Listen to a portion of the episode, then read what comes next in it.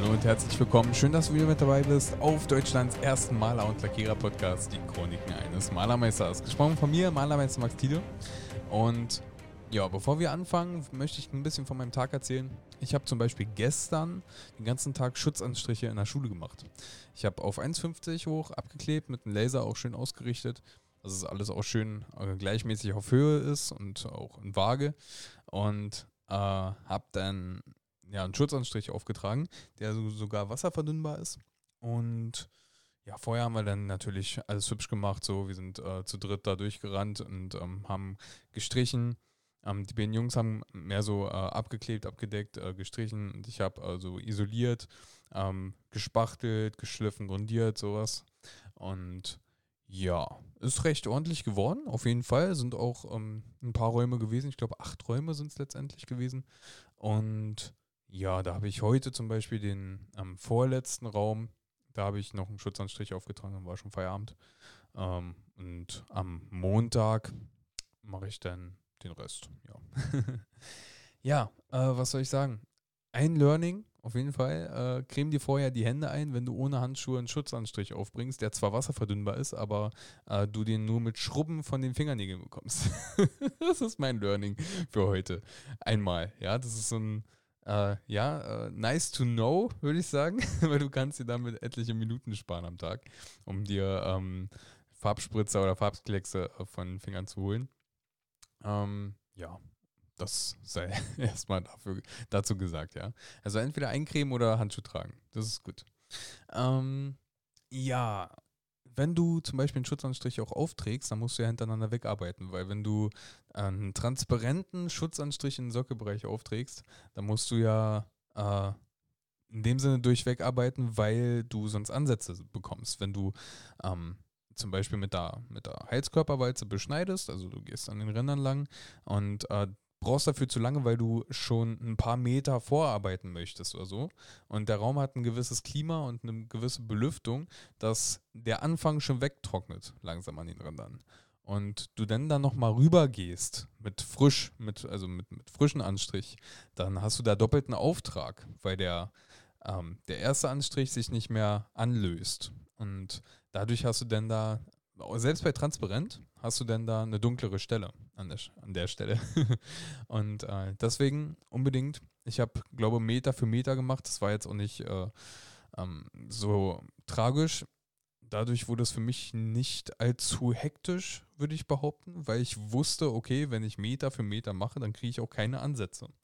Und dann habe ich den ersten Meter beschnitten, links, äh, zum Beispiel links angefangen, unten oben zugerollt äh, unten oben zugerollt, unten oben zugerollt und so weiter und so fort. Also das, das klappt, wenn man es alleine macht, ja, muss ich dazu sagen, ich habe es alleine gemacht und ähm, dann fährst du damit auf jeden Fall recht gut. Das nur äh, als kleines Learning ähm, für den heutigen Tag oder für dich in Zukunft. Ähm, geh da so vor und du wirst nichts falsch machen, du wirst keine Probleme bekommen. Auf jeden Fall. Ach ja, und früh genug Klebeband abziehen. Also wenn, sobald das einmal so ein bisschen angezogen hat, ähm, kannst du auch das Klebeband wegziehen von, von der gestrichenen Fläche, dann hast du da auch keine Probleme, weil so, eine, so ein Schutzanstrich bildet ähm, eine Pelle. Zumindest bei mir war es so, ähm, dass es ähm, einen Film bildet und wenn du das Klebeband zum Beispiel zu spät abreißt und noch zur Fläche, dann ziehst du diesen ganzen Film mit am Klebeband, ziehst du den ab.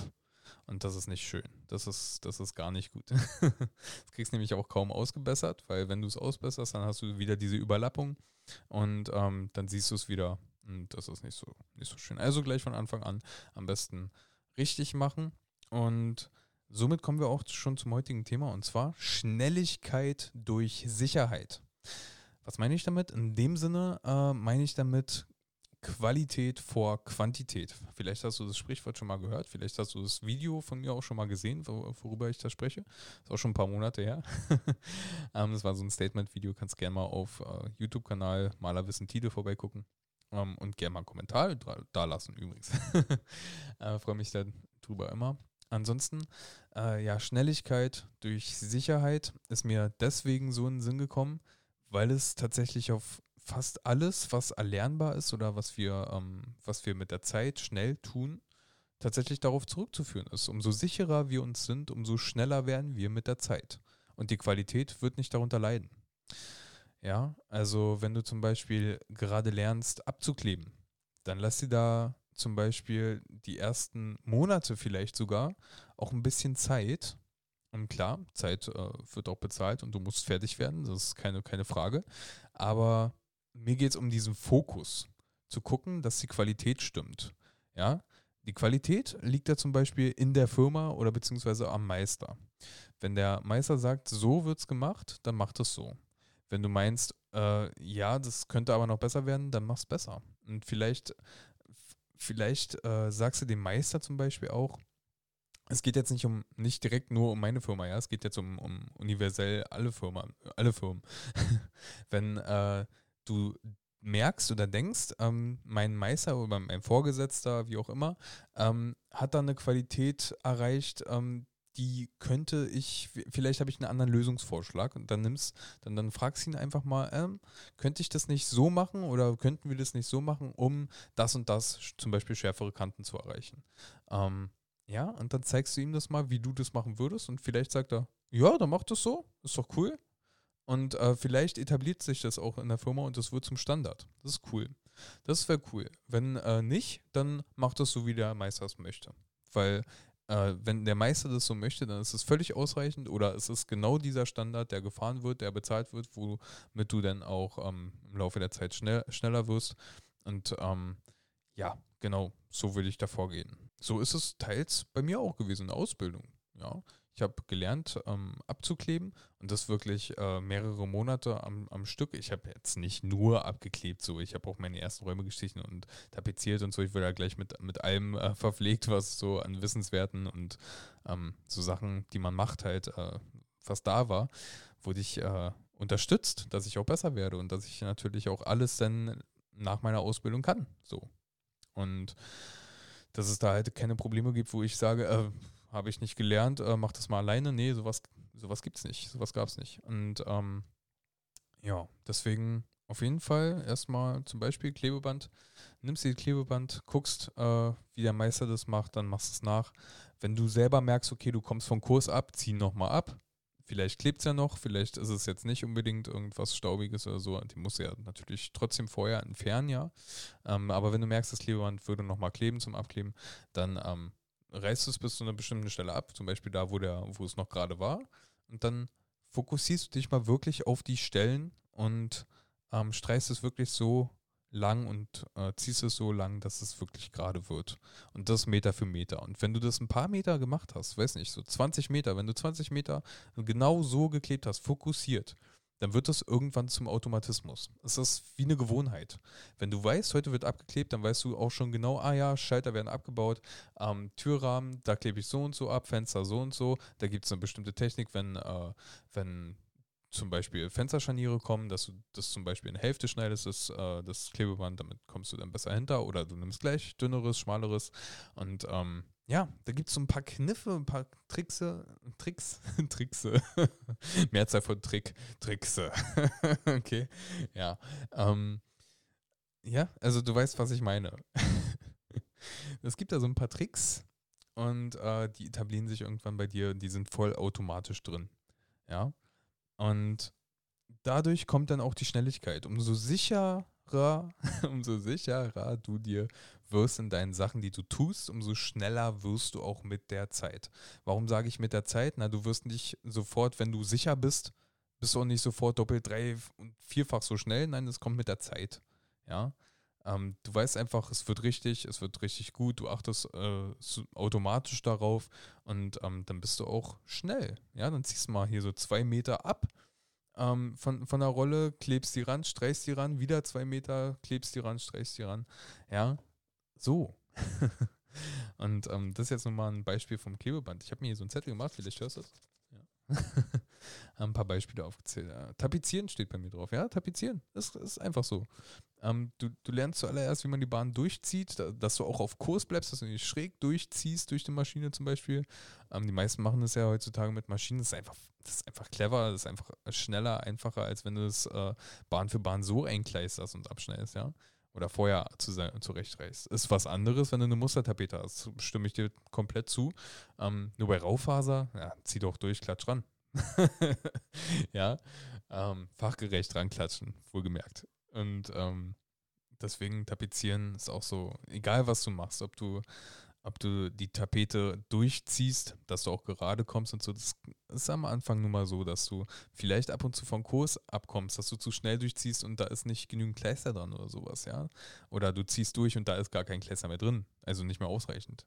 Ja. Aber sowas trainiert sich einfach. Und da frag lieber doppelt und dreifach nach, ist das richtig so? Ist das richtig so? Ist das richtig so? Und wenn du allerdings durch bist mit der Ausbildung, ja, dann hast du vielleicht noch so ein halbes Jahr, da frag von mir aus auch nochmal doppelt und dreifach nach. Aber eigentlich müssten sich da so die meisten Fragen beantwortet haben und dann setz sie einfach um, weil ansonsten bist du abhängig. Ja? Dann bist du nicht selbstständig, also selbstständiger Arbeiter, sondern du bist dann ziemlich abhängig von der Meinung anderer Leute. Das kann sich auch auf dein Privatleben auswirken. Ja? Ähm, wenn du immer fragst, ob das richtig so ist und so, dann lebst du nicht mit deiner eigenen Meinung oder nach deiner eigenen Meinung und deinen Taten, sondern ähm, du fragst immer, ob du es allen recht machst, gerade. Ja. Das, das kann es nicht sein. Ähm, bei mir war das lange Zeit so, dass ich immer nachgefragt habe, was gibt es denn jetzt zu tun, was machen mach wir jetzt und was soll ich jetzt machen und mache ich das richtig so? Und zum Teil war es ja auch richtig, aber irgendwann habe ich mir dann selbst auch die Frage gestellt, okay, ähm, sollte ich mich vielleicht nicht so umorientieren, dass ich mal selber darüber nachdenke, was wäre denn jetzt der nächste Schritt? Das war jetzt so in meiner Ausbildungsphase, ja. Äh, da habe ich dann irgendwann gedacht, so, hm, ich, eigentlich weiß ich doch die Schritte, aber ich war mir manchmal unsicher, ob's, äh, ob, ob das denn auch so geplant ist, dass der Schritt dann auch gleich kommt oder ob wir erstmal was anderes machen, was Priorität hat. So.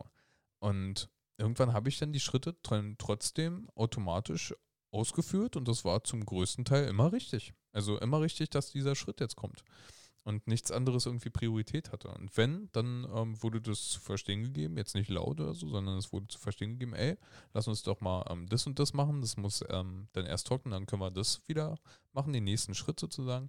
Und ähm, ja, dann wurde es so gemacht. Also denk ein bisschen selbstständiger, fang am besten in der Ausbildung noch damit an.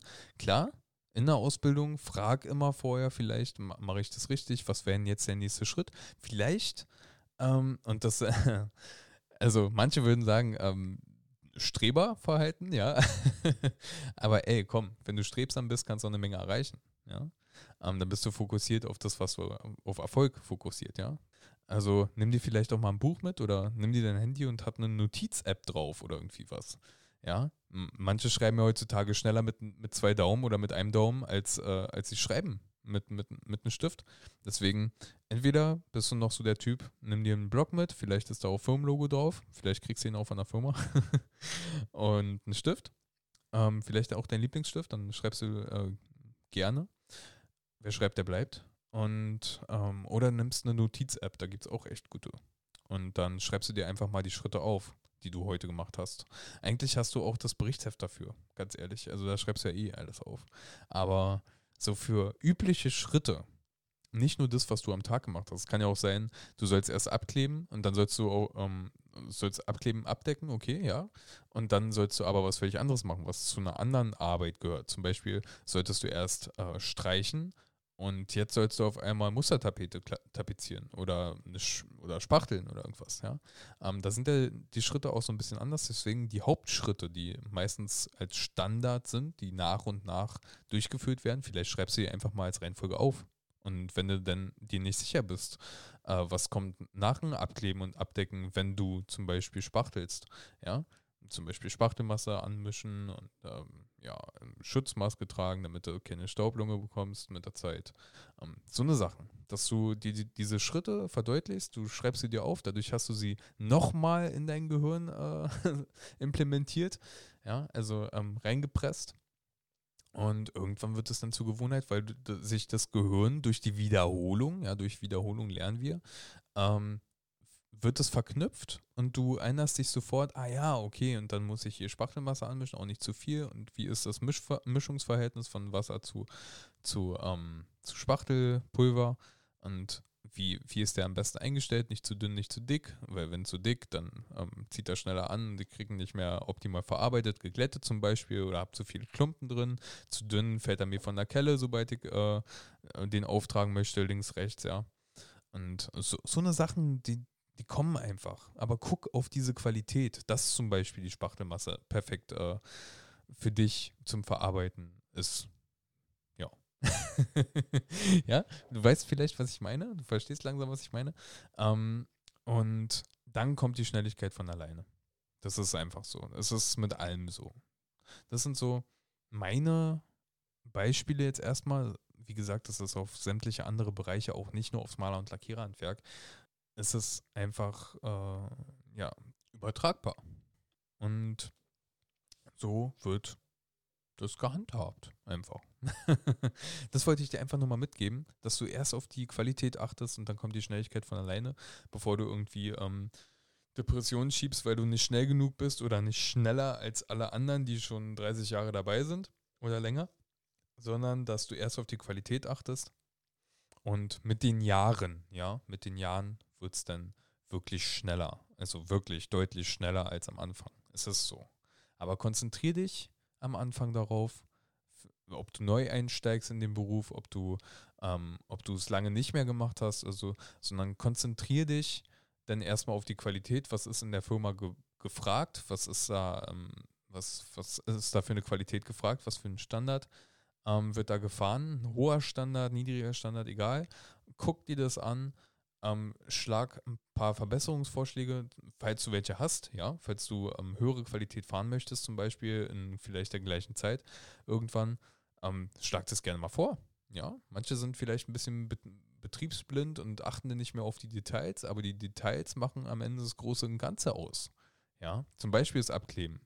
Es, wär, es sagen immer wieder Kunden ähm, zum Beispiel, und da haben sie, haben sie vollkommen recht mit, ähm, das Abkleben und Abdecken dauert länger als Streichen. Ja, das stimmt. Aber würden wir nicht abdecken und abkleben, würde das Gesamtbild am Ende richtig bescheiden aussehen.